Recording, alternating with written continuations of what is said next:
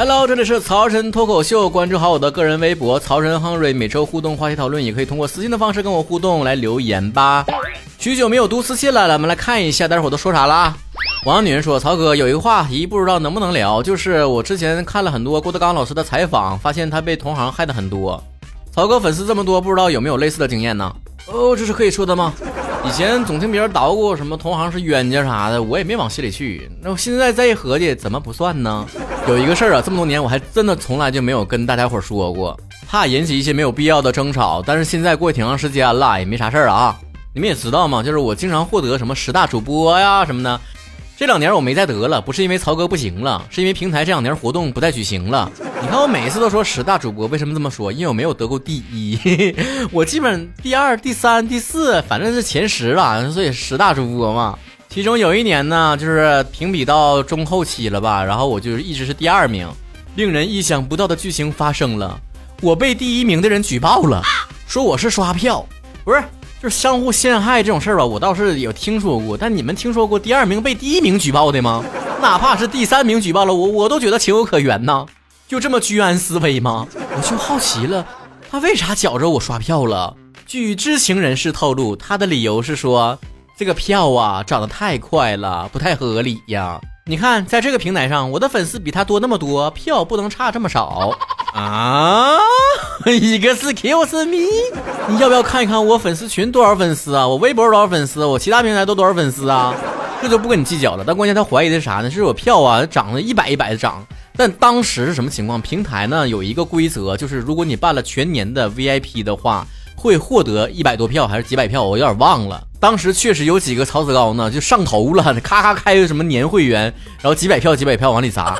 我拉我都没拉住，我劝都没劝动，我说不要这么消费呀，你要冷静啊，咱不用这样啊，因为我知道我拿不到第一，那第二、第三、第四和第七、第八、第九对我来说没有区别，就是十大，我稳赢十大。然后这位举报我的第一名的这位主播呢，啊，通过在线客服举报，然后找了工作人员举报，各种方式举报，我真觉得没必要，咱是为了挣钱呢，还得往里搭钱，自己花钱刷票，我不有病吗？别人工作人员都干懵了，说我们在后台从技术手段上看，没有人刷票，没有这种方法呀，没有这个漏洞啊，咋说话呢？我都替那个主播不值，哼！你们技术没有查到有后台有人刷票，说明你们技术不行。我真觉得，我就觉得挺可笑的啊，就这么点破事儿啊，这种事情如果不发生在我身上，我绝对一辈子都想象不到会真的发生。随即呢，他的粉丝和我的粉丝在网上还小吵了一架。平台同事连夜出来请我来拉个架。如果你们关注我多年，就发现每一次到十大主播评选的时候，我都拉票拉的可勤了。基本上每一期节目呢都会催票啊，不要忘记啊，一定要投票啊。但那一年呢，你们可能明显感受到了，我后期就再也没有提过这个投票的事儿。我不想再参与了，我觉得挺无聊的。最终结果呢，就滑到第三去了。但我不知道那位第一的小姐姐，请问你举报第二名后来上去的小哥哥了吗？如果你没有同等的举报他的话，我真的是不服，我不会跟你计较的，因为 I'm on the next level，yeah baby，你就继续对着我的背影咆哮吧，因为哥有着你一辈子都追不上的速度和距离。无限新娘说了，曹哥。有什么对付前任非常狠的招吗？教我一个。哎，你别说，我搁网上看到过段子，我不知道真是假事啊。就说的有一个人呢，拿着自己前任的这个身份证，去给他办了死亡证明。一听一乐得了，我觉得不太可不太可能是真的。然后我那天就跟 Mado 分享了这个段子，然后 Mado 的反应呢，更是让我惊讶。他说的啊，办死亡证明，那本人不去能办吗？不是 Mado，你你，我给你讲段子，你给我讲鬼故事是吧？今天可别人说了，曹哥，你最近有吃瓜了吗？娱乐圈某某人的这个新闻呐，简直是刷榜了。我觉得看的就我头昏眼花的，也没有吃瓜段子秀过来给我总结一下。那个瓜吧，我是昨天晚上连夜吃的，我是实在是不停的刷到，我的好奇究竟是什么梗，我就进去看了一眼啊，就那小小谁小谁家那小谁啊，和那老谁家那老谁是吧？我不想说名了，反正女方呢被称为是中国版的卡戴珊家族，一天戏贼多。男方被称为堪耶意思他，这不对上了吗？这不，但网上有人说过一句话，我非常的赞同啊，吃瓜吃出哲学来了。他说啥呢？就做人吧，还得向这位堪耶意思的学习，拒绝精神内耗，有事儿直接发疯。嗯，这事儿我肯定不站队啊。家长里短的，外人不明白。我不是居委会大妈，不能调停。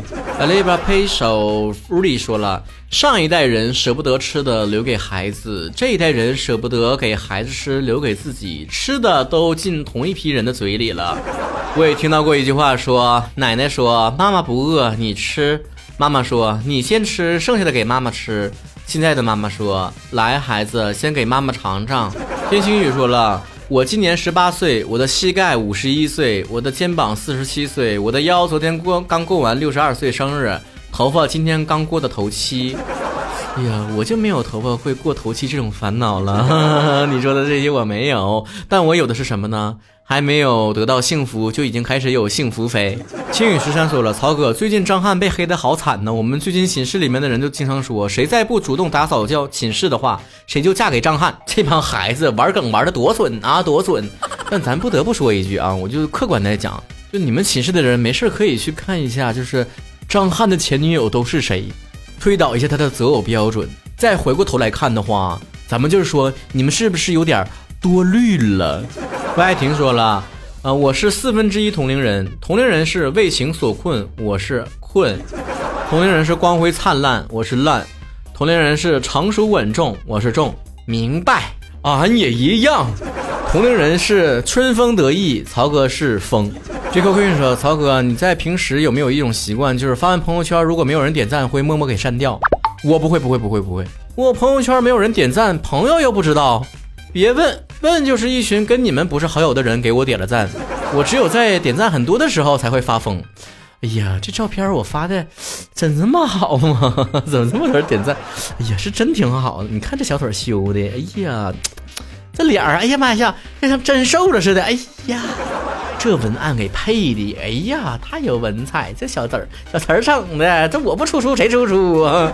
别人在我床上说了，曹哥，今天呢，我把我们领导气着了，他给我骂了一顿。打工人不易呀，快来开导我一下，曹哥。这个事儿吧，你得绕着弯儿想。当你有一些事情在生活当中想不开的时候，就逆向思维呀。你看哈，领导骂你，你是不是很讨厌你领导？你领导是不是被你气到了？一个你讨厌的人生气了。这个事儿还不值得开心吗？